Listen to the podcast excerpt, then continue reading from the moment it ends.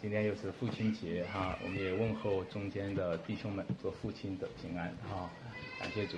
嗯，我们呃在大户人家呢，一般呢如果是父亲呃有个女儿，一般会称说，哎呦，我有一个掌上明珠啊。呃，如果你说她是明珠的话，啊，她一定是很聪明的才叫明珠，对吧？聪明不聪明只漂亮的不叫明珠，对吧？嗯，因为你会想象一个掌上明珠，一定是呃这个黑白分明的眼睛啊。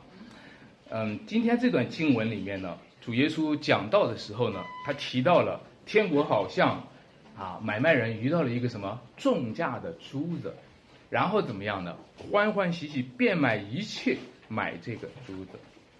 他也讲到了说，天国好像什么宝贝藏在田里面啊，然后欢欢喜喜的变卖一切来买这块地。我们会看见这里面讲到宝贝，这里面讲到珠子、明珠。嗯，最近这几天呢，香港这个城市是被。举世瞩目哈，香港这个城市呢，被称为东方的明珠。其实，如果你接触香港这座城市的话，你一定会看见香港人其实是啊很聪明的啊。香港人可以用一个字来说，他们都是比较是明白人。你说，哎，呃，安弟兄，这几天香港发生了什么事儿？我不太懂，我也不太明白。呃，我就说香港人就比咱们明白，对吧？所以他们就为着他们所明白的东西坚持一个东西。主耶稣讲完了一切的比喻，他就问门徒说：“我讲的一切你们明白了吗？”他们说：“明白了。”其实主耶稣说：“你们是明白人吗？你们心里有没有一个宝贝？有没有一个明珠？”这个宝贝和明珠有没有照亮你们的心？或者呢？如果你心里没有这个宝贝，没有这个明珠照亮你的心，你就可能是心中黑暗。如果人眼睛若昏花，全身就什么黑暗，就会听是听见，却不晓得；看视看见，却不明白。亲爱的弟兄姐妹们，你有这个明明，你有这个明珠在你心里面吗？明白主的道，这不仅仅是头脑聪明哈，明白主的道是你遇到了一个宝贝，明白主的道是你遇到了一颗重价的珠子，使这一个宝贝明珠照亮了你的心，使你豁然开朗。我今天讲的时候会和大家讲四个大题哈，第一个会讲。藏在地里的宝贝。第二个讲价值驱动的抉择啊。第三个讲啊点石成金的买书啊。最后讲谁是我们的宝贝。嗯，你看到经文说天国好像宝贝藏在地里面，对吧？其实沿着上文当中呢。一直有一个题目在里面，就是隐藏。宝贝藏在地里面，就是上帝隐藏了。上帝将这些事向聪明通达人就藏起来。上帝隐藏了这些事情，然后又显明这个事情。所以他说：“我要开口说比喻，然后我要把隐藏的事怎么样的，用比喻给发明出来。”这创世起创世以来的隐藏的奥秘，要借着比喻给发明出来，隐藏和显明，这一直是这段经文的主题。隐藏的是没有不显明出来的，但是呢，隐藏的时期，人们并不认识这个宝贝。如果宝贝显明出来的话，大家一定会争，大家一定会抢，大家一定是抢着要手。要它，对不对？但是呢，隐藏的时期呢，你就会发现，天国的奥秘，只叫你们知道，不叫他们知道。所以我说，这是一个淘宝的时期，啊，这是一个熊宝的时期。我到现在都不会用淘宝，啊，每一次淘宝都一个是说只能看，从从来都下不了单啊。所以我想宝藏呢，它并不是每一个人都能拿得到的，宝藏也并不是每一个人都能知道的，宝藏呢，它是一个恩典。这个恩典呢，不单是人可以找到那个宝，而且是这个宝贝，他也在找到那个人。弟兄姐妹，其实讲讲宝贝到底是谁？我们会说宝贝是什么？但是我们的题目其实不是讲宝贝是什么，我们是在讲宝贝是谁。因为我们讲的不是一个死宝，啊，我们讲的是活的，又生又活的宝，是吧？是有生命的宝，所以你拿起来珍珠对比一下，哎，这个是大的，这个是小的，大概这个是宝，或者你说不怕不识货，只怕货比货，结果你拿起来两个都是货，你没有预设到这个宝贝是个人，对吧？你不断的是货比货，货比货，你还是不认识宝，对吧？因为你预设当中的宝贝，它肯定是个货。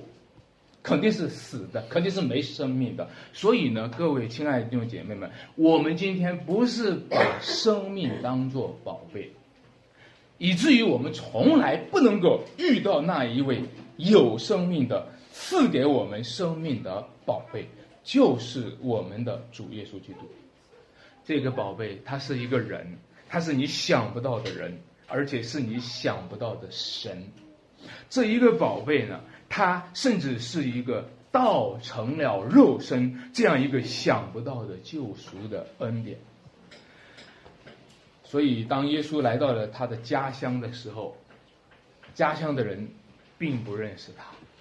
其实，不认识耶稣的人太多了。他在世界，世界是借着他造的，世界却怎么样呢？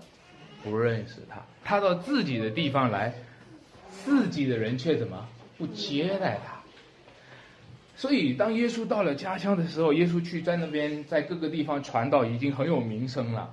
家乡的人也听说，哦，听说你在外面做了很多的事儿哈，听说你现在名气很大哈，哎，你给我们讲讲吧。耶稣给他们讲，他们就很稀奇他的恩言，然后马上就问，哎，这谁家孩子呀？就那个约瑟家的，哦，木匠的儿子，他们就厌弃他。因为耶稣说了，大方先知没有除了在家乡以外，没有不被尊重的，对吧？家乡人最了解你，对不对？家乡人，尤其家乡人觉得他了解你，他了解了你父亲，他就觉得能够了解了你的儿子。他从你的父亲定义儿子是谁，但是偏偏今天这一位儿子不仅是约瑟的儿子，不仅是玛利亚的儿子，不仅是木匠的儿子，他是神的儿子。结果他们就用木匠的儿子定义了耶稣，他们不认识耶稣是谁，他们错过了一个宝贝，他们错过了能赐给他们生命的宝贝。我发现每个人啊，他研究一个人、了解一个人，都是通过他的这个血缘和地缘来了解的。啊，我们太原有很多的名人啊，啊，那么也有个狄聪，大家知道狄聪是谁谁的家乡吗？啊，呃，狄仁杰的是吧？我们在那个文水还有一个狄亚社啊，他是狄青的家乡啊。你会看到，就是说，当山西有那么多名人的时候啊，我们讲唱那个讲到那个那个那个登鹳雀楼哈，白日依山尽，黄河入海流哈，这个欲穷千里目，更上一层楼啊，那个那个是那个诗人叫什么来着？啊，叫什么？叫孟浩然，应该是孟浩然，啊，他是山西人。鹳雀楼是山西的。各位，你一看到这个山西有这么多的名人，你就会得出一个结论来说：山西人杰地灵，对不对？所以很多的人都会带着这样的一个用地方界定地方人的态度来界定主耶稣基督。如果说耶稣是个名人，那么拿撒勒就一定很了不起。如果拿撒勒没什么了不起，那么耶稣就肯定也没什么了不起，对吧？我们这种人杰地灵的概念，其实是一种刻舟求剑。今天很多的人去圣地旅游，哈，我觉得也有必要，也有必要，就是我们有机会的话，去以色列旅游一下，去耶路撒冷去旅游一下。但是很多人的圣地旅游是一种刻舟求剑。你们知道刻舟求剑的意思对吧？你其实你跑到了那个地方，你说哦，耶稣生在以色列，以色列一定很了不起。所以今天很多人传播以色列很了不起，很多人传播犹太人为什么聪明。但是你忽略了犹太人再聪明，就是错过了宝贝明珠。你忽略了以色列很了不起，但是以色列人怎么把耶稣钉在了十字架上？我在想。假如哈，假如我成了一个名人，这是我的假想哈。有人会不会跑到文水看看这个风水宝地，然后把我和刘虎郎和武则天连在一起？这个地方人杰地灵，但是谁知道？其实这个地方的武则天和刘虎郎，也许是对我们逼迫厉害的一个要素，一个因素。谁会知道这些家乡的风俗是挤压了这些基督徒，以至于这些基督徒，以至于这些文水的人还得离开文水到太原来，是吧？也就是说，今天我们对于一些地缘的崇拜，我们把一些地缘的一些想象，我们扩大化了。基督是神的儿子，本质上基督是神的儿子，而不是拿撒勒的儿子。本质上基督是加利利的儿子，呃，本质上基督是神的儿子，而不是加利利的儿子。本质上基督是神的儿子，而不是以色列的儿子。本质上基督是神的儿子，而不是亚伯拉罕的后裔，也不是大卫的子孙。本质上他就是神的儿子。而他成为亚伯拉罕的后裔，成为大卫的子孙，不过是给亚伯拉罕的恩典，不过是给大卫的恩典。当他成为了啊拿撒勒人，成为了加利利人，不过是为了让加利利的人看见了大光。大家知道孙中山的家乡呢？家乡呢？啊。其实他的原名，他现在的这个孙中山的家乡呢，叫做中山市。以前呢，孙中山的家乡不叫做中山市，他老他的老家的名地方是叫广东的香山，香山县翠恒村啊。但是现在呢，那个地方呢叫做中山市。那你说，哎，中山市出来一个中山，对吧？我们就可能会说，哎，这个地方很了不起。但其实你如果去了这个地方，如果你真的去了解它的历史，孙中山也曾经被这个地方排挤，也曾经被这个地方赶出去过。孙中山搞革命的时候，其实这个地方的人并不喜欢他，出来这么一个强盗。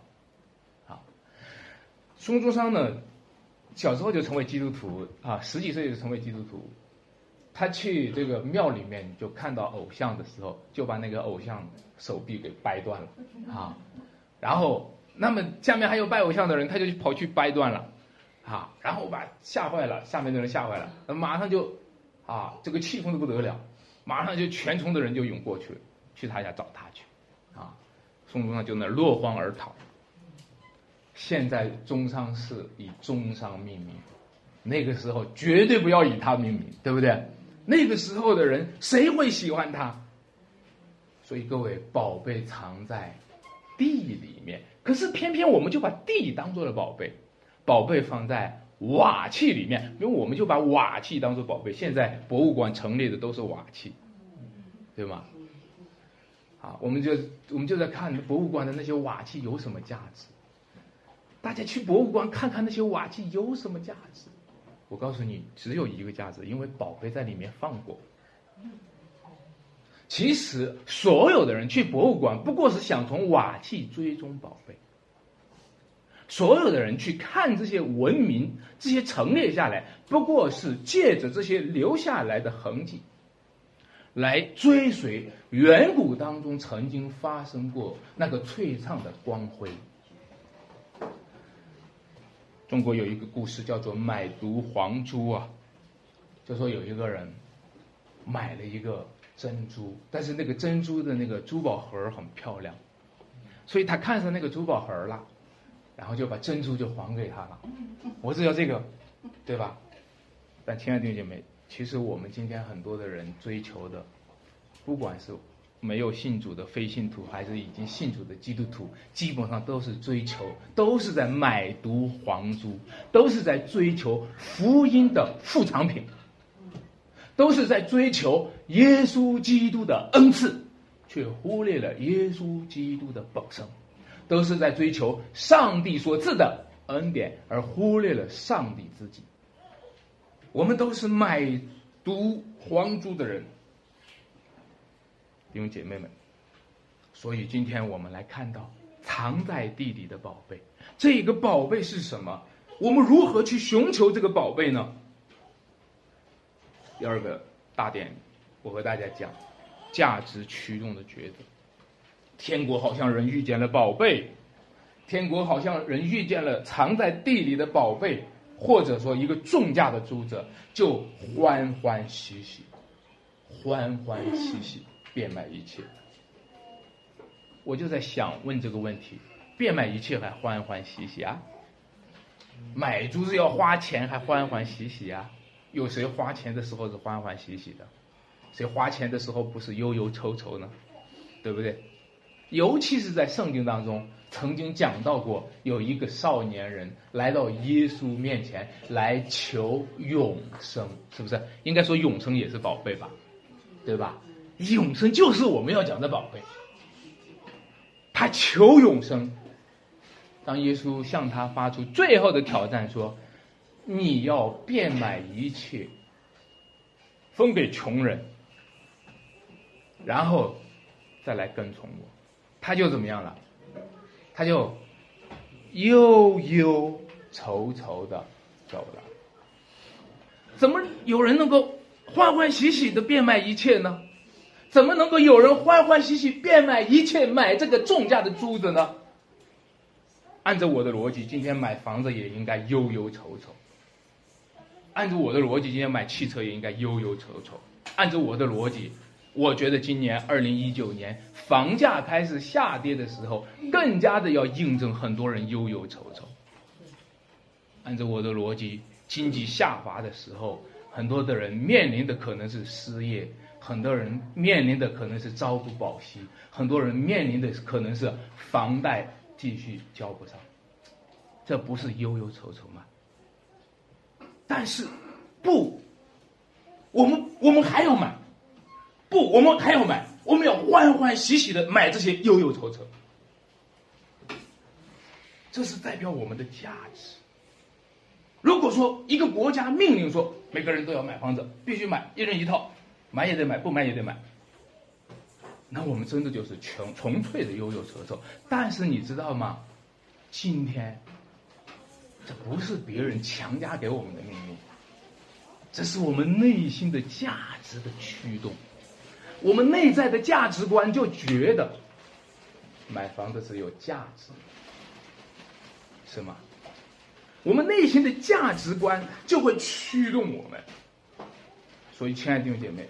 任何一个人决定买、决定卖，你不要有小看了买和卖。一天我不知道中国会发生多少人次买和卖的事情啊，你没有办法去计算，对吧？当当在外面的一个市场上，当当在一家的商户上，发生多少次买和卖的行动，这个交易记录都是相当大的，是不是？你知道吗？每一次的买，每一次的卖。都是背后有一个价值抉择。你知道我为什么愿意掏出这笔钱来放进去？我愿意，为什么？这是背后有一个价值驱动。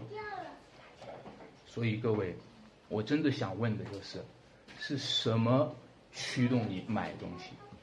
是什么驱动你卖东西？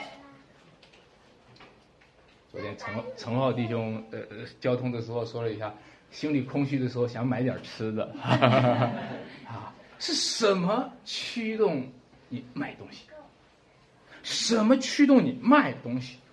每个人去决定去买的时候，也许我们数量不大，数额不大的话，这个看不出来。数额一大的时候，那胸里面，对吧？你就会更加的发现是谁在驱动你买。每个人都在被他背后的价值在驱动。这个价值观，我们也可以说它是一个主观价值，也可以说它是个客观价值，反正是个价值观。这个价值驱动着人去买这个，去卖了那个，弟兄姐妹们。但是，我就在想，很多的人都被虚假的价值欺骗了，很多的人都被虚假的价值欺骗而上当，对吧？我们主动的给人家汇了款，我们主动的给人家的支付支付宝打了钱。啊大家都知道，现在网贷公司的啊，深圳发生这个啊事件，啊，你你知道现在我们主动的去给人家打了钱，但是今天遇到真实的价值，现在没有人投入啊。我们遇到虚假的价值都回应了，但是遇到真实的价值，我们没有回应啊。主耶稣说：“来跟从我。”没有人回应。这个世界向我们招手的太多了，这个世界向我们做广告的太多了，这个世界向我们发出呼召的太多了。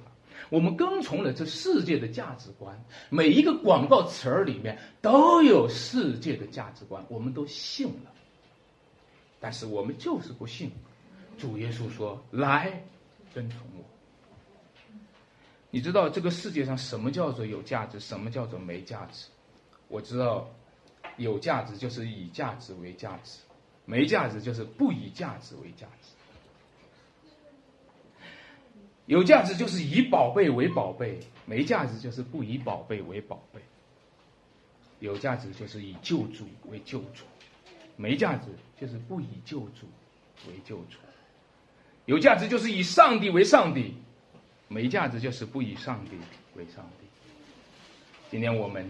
一直觉得自己不需要跟随主，我们不要跟随主。主耶稣呼召说：“来跟从我。”嗯，不要跟随主。主耶稣呼召说：“来跟随我。”但是那边有一个人呼召呼召：“来跟随我，保险入保险吧。”好，来跟随我，好，做这个做那个。你你会发现，我们今天我们不以宝贝为宝贝，以至于我们。绝对成不为不会是宝贝。我们不以价值为价值，我们就成为没价值的人，你知道吗？天国好像王撒在海里面，就聚拢各样的水族，然后你知道吗？挑好的收起来，对吧？后面说那个不好的，不好的就是没有价值的，丢弃了，丢弃了，没有价值的。通通的归一个地方，垃圾桶。各位，我们看到，其实如果我们不在上帝的家里，通通都会被丢在地狱当中。所以，今天我们是以什么作为价值？我看到在使徒保罗上，使徒保罗的身上。发生过一次价值的逆转。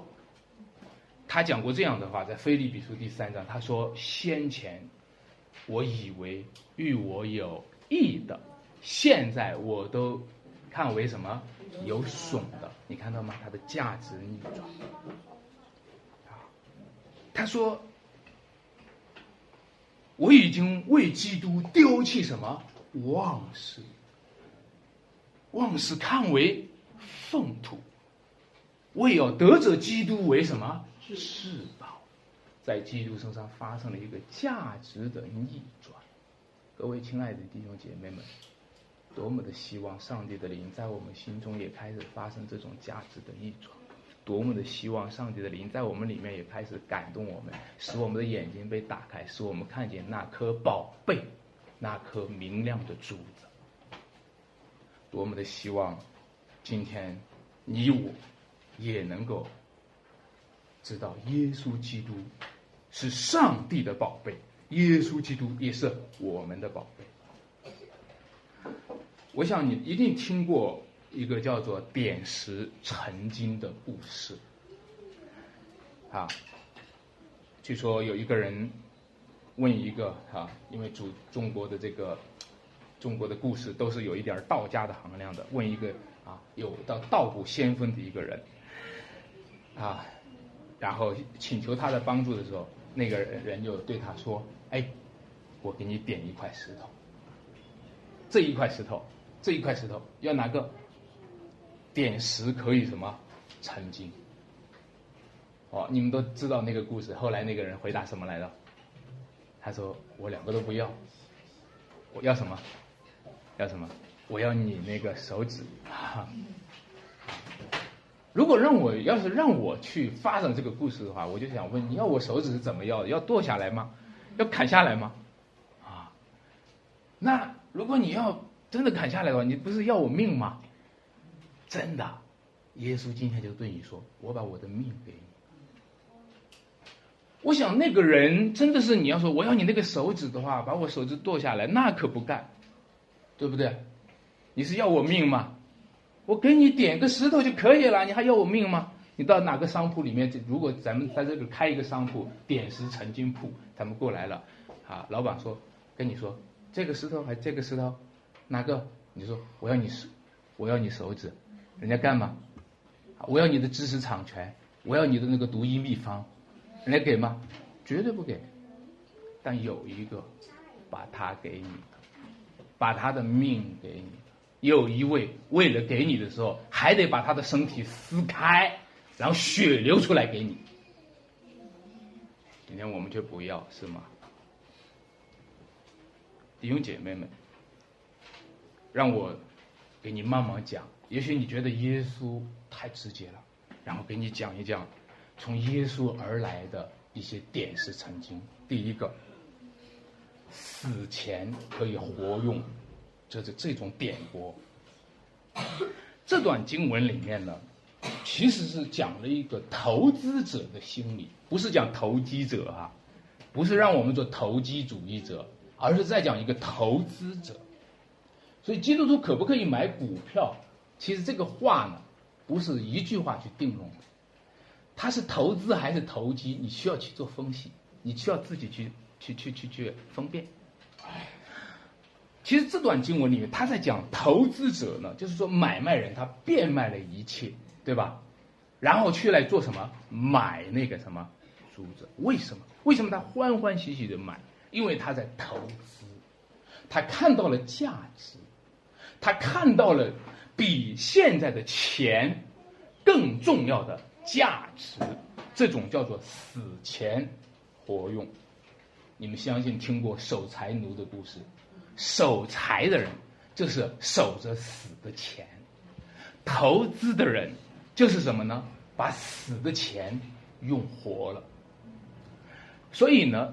守财的人，一个一个人，一个人，一个捡垃圾的人饿死了，最后发现捡垃圾的人腰包里面有支票，啊，我们就说这个人就是守财奴，是不是？这个人就是什么呢？他不懂得死的钱可以活的用，对不对？所以各位弟兄姐妹，其实什么是？其实这段经文里面，他他告诉我们可以死权活用，但是但是，让我给你讲啊。让我跟你讲，最糟糕的事情是什么呢？活的钱也会会会给用死，买了一堆没用的东西，啊，买了一堆压货，积压在库里面。结果那个钱如果不买那个东西的话呢，那个钱还可以怎么样呢？流动，是不是？这个活的钱给用死了。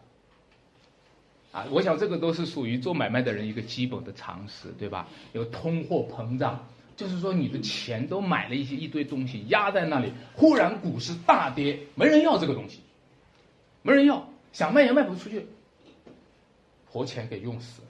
所以我想哈，投资者真的需要被点拨点拨了，是不是？我们需要被点拨点拨，不要说点石成金。我们这个头需要被点一点，啊，我们这个生命需要被点一点，因为我们非常的愚昧，我们非常的可怜，因为我们也会上当受骗，因为我们常常不以价值为价值，我们常常不以宝贝为宝贝，拿宝贝去买了一东垃圾，拿宝贝去买了一堆废物。我们这个人就需要被点过点标，除非我们这个人不是垃圾，除非我们这个人变成宝贝，要不然的话，我们的眼睛啊，昏花，看不明事理。让我再给你在这个比喻上再发展。其实人们说，一种叫知识，一种叫智慧，对吧？知识和智慧有什么区别？大家知道吗？知识就好像死的钱一样，智慧就是活的用它。一个人只知道赚钱、赚钱、赚钱，累积下来，好冲到银行里；一个人只知道学知识、学知识、学知识，然后冲到库里面，好，这个是一样子的。你的知识有没有用，就像你的钱有没有用一样。你那个一堆钱有什么用？那一年，那个有一个贪官被抓住了，然后别人就问：“你要钱那么多，你干什么用？”他说：“也没什么用，就是宠起来了。”如果你要那么多钱，就是宠起来了，你真是一个没智慧的人。如果你学了那么多知识，你你只是宠起来了，你只是把它放到冷库里面冷冻起来了。你所有的知识都是冷的，你所有的知识都是冷冰冰的，你没智慧，你没智慧。尤其是我告诉大家，这种知识是死的知识，甚至死到一个什么地步呢？这些知识把你害死。好多人为什么你知道不信主吗？因为他有知识，这些知识把你害死。你还不如小孩呢，小孩早就知道。小孩早就相信了该相信的，小孩早就听懂了该听懂的，因为你有知识，你装了一头知识，这些知识都是死知识，害死你，害死你下地狱。你的知识怎么样被活用？这个知识怎么样让你能够紧紧的跟随主，跟随真理？智慧，你的知识怎么样能够活化出能源来？啊，不是说这个质量可以转换成能量吗？对吧？不是说现在现代的世界，他们把一切的隐藏的能源都活化出来了吗？我们这些学了很多知识的人，我们懂很多道理的人。如何让这些道理被活化了？如何被主耶稣基督点拨点拨？耶稣说：“防文士受教做天国门徒。”请注意，文士的知识很多，文士学的圣经很多，文士里面把圣经都背得滚瓜烂熟。但是，直到他有一天听见了天国的教训，知道了天国的道理，直到他有一天听见了天国的福音，这一切的知识才活了，这一切库存的东西才拿出来用得上。亲爱的弟兄姐妹们，让耶稣点拨点拨我们吧，让我们这些知识重新翻新一下，让我们这些知识重新激活了吧，要不然的话。我们明白的越多，我们就不明白的越多。但是，在耶稣基督里被点拨了的人，在耶稣基督点石成金的人，在耶稣基督用天国的道理、天国的福音去讲给他们以后，明白的人将越发明白，凡有的还要加给他。知道的人越发知道，跟随的人越发跟随。那颗宝贝明珠，你知道吗？那个珠子，其实我也没见过珠子，哈。其实那个珠子，它透出来的光辉是深刻的。什么样的珠子就是真的呢？那珠子里面的光辉越深刻，那就是真的。那珠子里面的光泽，你能够清澈见底，那是真的。你你清澈的看不到底，那更是真的。各位弟兄姐妹们，如果主耶稣基督点拨了我们，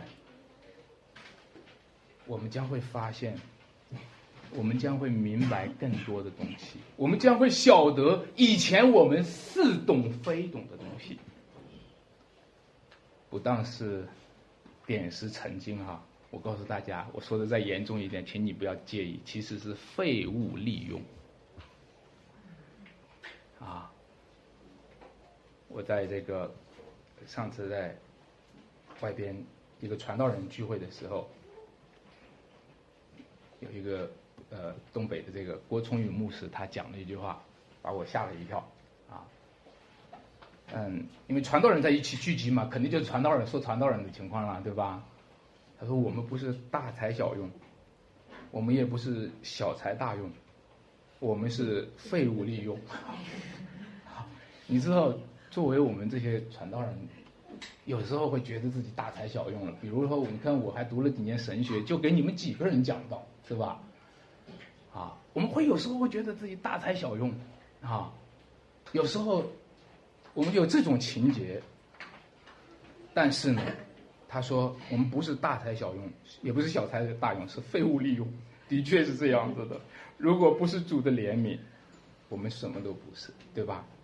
我们什么都不是，亲爱的弟兄姐妹，让我告诉你，其实耶稣基督在我们身上，不仅仅是在点石成金啊！耶稣基督其实在我们身上，我不管你承认不承认，我们都是一个罪人。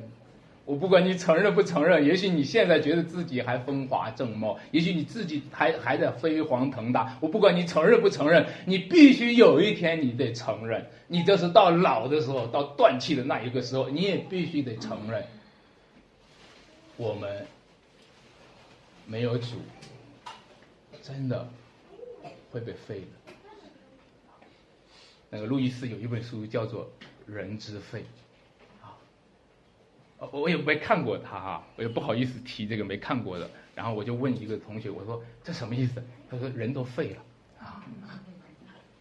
他就是说整个的现代人都是废的，因为他不认识上帝，他连起码的知识都不知道，因为敬畏耶和华是知识的什么开端，他连知识的开端都没有。弟兄姐妹们。其实，在我们身上，主耶稣不是遇见了你千里马。哎呀，我这个人是个千里马，就是遇不到个伯乐。今天，今天终于信了主了，伯乐遇到了千里马了，看上我了。主耶稣也不是遇到你说，哎呀，你六根清净，啊，很有慧根，来跟我做我弟子吧。不是。主耶稣基督遇到我，可遇到咱们，可不是说，哎呦，遇到一个重价的珠子啊，欢欢喜喜的变卖一切来买这个珠子。不，主耶稣遇到我们，是个瓦器，是个破罐子破摔的破瓦器，是个犯了罪，跌倒了，反正是犯罪了，就这样犯罪下去了。是个破罐子破摔的破瓦器，主耶稣却把说，却说我甘心乐意，把我卖了，放到你里面，把我给你。亲爱的弟兄姐妹们，如果不是主拣选我们，如果不是主救赎我们，我们就是垃圾，我们就是废物，就是地狱火中的柴。但是你知道吗？最奇妙的艺术品啊，就是那些没用的东西，最后做成重价的东西。你们看到艺艺术馆这个这个美术馆啊，你去看这些陈列的这些艺术品的时候，有很多是没用的东西啊，然后摆在那里，成为了一个啊非常特别的。啊，我们有一个弟兄就是做这个啊，做这个拿着这个废废木料啊来做工艺品。亲爱的弟兄姐妹，你知道吗？上帝正在把我们从垃圾场捡回来，放在了展览馆，把我们做成艺术品。做成展览品。所以福音是什么，亲爱的弟兄姐妹？福音不是在乎我们变卖一切，福音不是在乎说去吧，你们都变卖了一切，买我这个重价的主者。根据这个来说，我们和那少年人一样忧忧愁愁。其实福音的重点是，耶稣变卖了一切，耶稣舍了一切，他欢欢喜喜的舍了一切，他甘心乐意的舍了一切买我们，把我们买回来。把我们赎回来，甚至他自己被挂在木头上。请注意啊，不是因为我们是明珠，不是因为我们是宝贝，而是他要把我们造成一个明珠，把我们造成一个宝贝。不是说在买我们之前，我们就是一个珠子了。不，我们在之前是个石头。我们在被被买之前，是一个。是一个不起眼的一个东西，但是主把我们买回来，要造成一个珠子，造成一个宝贝，然后让我们成为圣洁，毫无瑕疵。这是上帝要在一切的基督徒、上帝儿女身上彰显的救赎大恩。所以各位，我就想。谁是我们的宝贝呢？啊，如果今天我们在问，不是在问宝贝在哪里，什么是宝贝？是问谁是我们的宝贝？谁是我的宝贝呢？耶稣说：“谁是我的母亲？谁是我的弟兄？谁是我的宝贝呢？”我们会抱着自己的小孩说：“宝贝，小宝贝，是吧？”我们在夫妻之间，我们也彼此称呼对对方亲切的称呼对方是宝贝，对吧？谁是我的宝贝呢？这个是应该的。如果我们爱自己的妻子，爱自己的儿女，我们应该的。我们称呼孩子是宝贝，应该的。但是，亲爱的姐妹们，爱家、爱儿女、爱妻子。是终极的意义吗？是永恒的价值吗？你会发现，二十年后，这个价值就在蜕变。二十年前是宝贝，二十年后就不一定。十年就开始蜕变了，对吧？五十年就更蜕变了，一百年就不认识了。我们觉得爱家。爱父母，爱儿女，这个都没错。但是，亲爱的姐妹，如果你把爱家、爱父母、爱儿女作为终极价值，其实是在拜偶像。中国人，你知道吗？中国人一直是把血缘关系当做第一关系，超过了人和神的关系。中国人一直是把父母的关系、儿女的关系当做第一关系，超过了人和神的关系。由于他尊重第一关系，那么一个我和我父亲是第一关系，我父亲和我爷爷是第一关系，每一个都是第一关系，以至于拜祖宗、拜祖先、拜偶像。亲爱的弟兄姐妹们，其实你需要醒觉一个东西：肉体的关系。是在预示属灵的关系。有时候你觉得最痛苦的是，最理解你的不是家人；有时候你最难过的是说，最能够敞开心扉谈话的居然不是家人。有时候你期望着你的父母能够懂你，做一个抉择的时候，在城市当中漂流的时候，有时候你希望和父母打一通电话，诉说你的心声，却。却得不到这个实现，对吗？有时候，有时候你的儿女对你也是这种感觉。有时候，我们会发现我们的肉体关系没有达到属灵的关系，我们的肉体关系始终跨不过属灵的关系来，反倒被肉体关系牵绊着、拖累着，无法走上属灵的道路。你会发现是这样，啊，弟兄姐妹们，所以我真的特别要提醒大家，你要看到一种宇宙当中更真实的关系，就是天父和他的儿子基督。宇宙当中更真实的关系关系，就是三位一体的神彰显出来的。上帝的儿子送服他的天赋，受差遣在世界上完成救赎的工程。耶稣基督非常知道他是谁。大人们说。看呐，你的母亲和你的弟兄在外面说话。他说：“谁是我的母亲？谁是我的弟兄？”这不是说他不近人情哈，他是在告诉我们一个更真实的关系。这个更真实的关系是，他是天父的儿子。他在十二岁的时候对他的父母就说过嘛，对吧？我以我天父的事为念。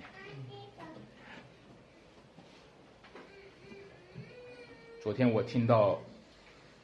秋雨圣约的歌迎风执事呢，从监狱中被取保候审，然后回来去到了上海。我讲一讲他的事。他去年五月二十八号的时候呢，那和我都在派出所里，然后被扣押了到网上的时候，被释放回到家中。他的儿子对他说：“嗯，爸爸，他儿子十几岁吧，青少青少年，爸爸，你这样有没有考虑对我们负责？”他爸爸对他孩子说：“他说孩子啊，这就是爸爸给你最好的负责，因为。”能给你最好的东西就是，就是福音，就是主的福音。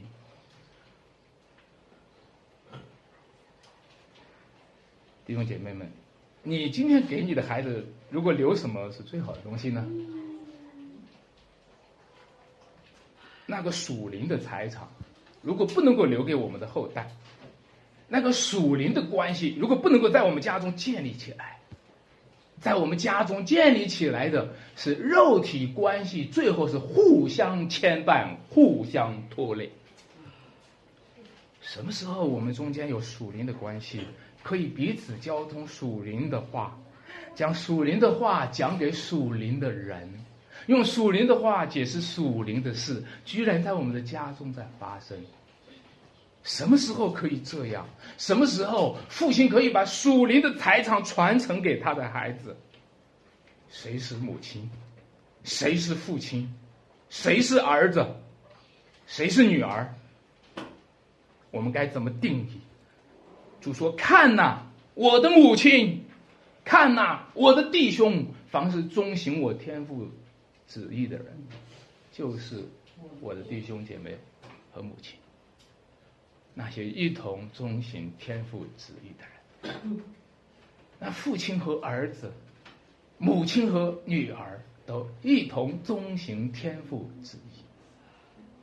你知道吗？有一位有一个家庭当中，四个孩子相当优秀哈。你知道他的孩子就是最小的一个是最差的，最差的一个十三岁进入大学。呃，别人就问说你。你们家怎么教的？我那个时候我我好像还没结婚哦，但是我记得很清楚。他说我们家有一个很清楚的东西，就是说圣经说了的，父母孩子都要忠实。各位，什么时候我们有这样的家？什么时候我们都是以以上帝为主，以基督为主？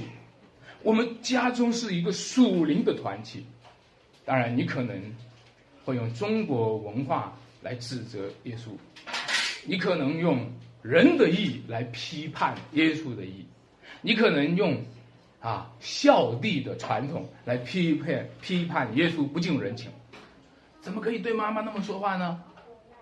妈妈在外面跟你说话，你就说谁是我的母亲？妈妈多伤心啊，对不对？啊。但是，你是站在了耶稣旁边在做观众。我们这些人最大的问题就是做了恩典的观众，而不是做了恩典的受众。我们这些人最大的问题就是在旁边这样子看耶稣。耶稣说：“谁是我的母亲？谁是我的弟兄？我啊，看不上，看不上。我们是旁观者。但如果你就是下面的听众，如果你就是下面的听众，你正在听耶稣讲道，你正在听他传递的生命之道，你正在被他的生命之道翻转你的生命的时候，你知道吗？那个时候，耶稣却拒绝了母亲。”和孩子，和旁边的这个兄弟姐妹突然打过来的电话。今天很多人聚会的时候忙着接电话，耶稣拒绝了。谁是我的母亲？谁是我的弟兄？如果你是在下面的听众，你不是在旁边的观众，你会不会被他的恩典所戳中？你会不会听到他说？看呐，我的母亲，看呐，我的弟兄，你会不会被他的恩典所戳中？你知道他真的看你是弟兄，他真的看你是母亲，他真的看你是姐妹。他不是说，哎呀，我还有更要紧的关系需要处理，抱歉，我还有我妈我得管呀，对吧？我兄弟我得管，我家里的事儿我得管呀，对吧？不好意思，现在我们教会里充满了，都是一堆啊，先有自己的事儿的人。但是主耶稣基督，他却是先来找你的。有一位媳妇儿哈，我看到一个镜头，电视上演的这样，一位媳妇儿在问她的丈夫。逼着问她丈夫：“你说，如果我和你妈都掉下了水，你先救哪个？”丈夫就嗯嗯嗯，气妻子就气跑了啊，气跑了。你说安迪兄到底先救谁呀？我说我也不知道，我就知道，主耶稣先救了你，主耶稣先救了你。主耶稣谁是我的母亲，谁是我的弟兄，我就知道主耶稣先救了你。主耶稣说：“遵循天父的旨意，天父的儿女们是天父的儿女们是我的弟兄，天父的儿女们是我的母亲。所以今天你对你的儿子也说这样的话：孩子，你是天父的孩子，才是我的孩子。你可以对你的家人说。”你真的是天赋的儿女，我们才是真正的家庭关系。否则的话，我们的一切的家庭关系其实是有名的，是无实的。各位弟兄姐妹们，主耶稣已经把你看作了宝贝了，是吧？但是你的宝贝是谁？那位又真又活的神。是不是你的宝贝？他的儿子基督是不是你的宝贝？他在十字架上死而复活，是不是你的宝贝？他现在升上了高天，他是教会的元首，这是不是你的宝贝？还是你心中的宝贝，就是今世的风俗，跟着世俗的潮流追求有车有房？还是你的宝贝就是拜那些被造之物，成为你心目中的偶像？各位，让我这样问你吧：你最爱的是什么？我当我问了你最爱的是什么，你心中忽然就晃起来什么影子，或者想起来谁？你最爱的是什么？你最怕失去什么？如果失去了他，你就会失去你的支柱，失去你的力量，活不下去，你的精神就会崩塌。是什么？是谁？如果是那样，你想起来的那个，就是你的主，就是你的宝贝，也就是你的偶像。让我再这样问你：上次发脾气是什么时候？上次失落、上次绝望是什么时候？是什么牵动了你的神经发的脾气？是什么逼着你失落的？什么导致你绝望的？你知道吗？那些东西就是你心中的宝贝，那些东西就是你心中的主。基督是不是我们的宝贝？那是一个可怕的命题。我们是不是基督的宝贝？那也是可怕的命题。因为我们若是他的宝贝，我们就被他珍惜，我们就被他爱护；我们若不是他的宝贝，我们就被他丢弃。上帝把他的儿子给我们，把他的宝贝给我们，把他的掌上明珠给我们。我们若看重基督，我们就是神的宝贝；我们若忽略了基督，我们每个人的年轻，我们每个人的才华，我们每个人的丰富都会降渐渐衰退，要或者就是一时间就没了。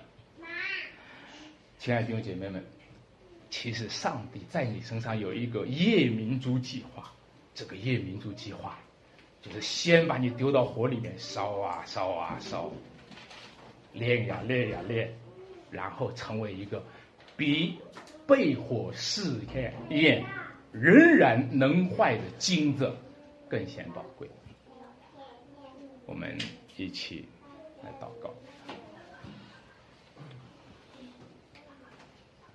慈爱的天父，感谢你今天上午在我们中间将你的宝贝呈现出来。主啊，请你打开我们的眼睛，求你使我们知道你是如何的在我们生命当中啊，主啊，真的是向我们发出你的光辉。你说一人的路越照越明，明如正午。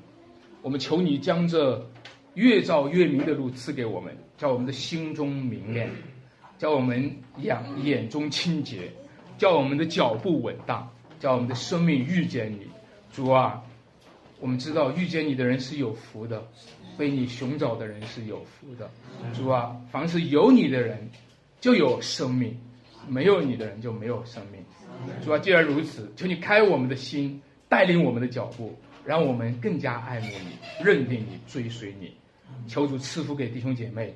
让每一个听见你话语的人，带着这这话语，带着神的道，主啊，重启我们的生活，重启我们的道路，重启我们的人生，重启我们的工作和服饰。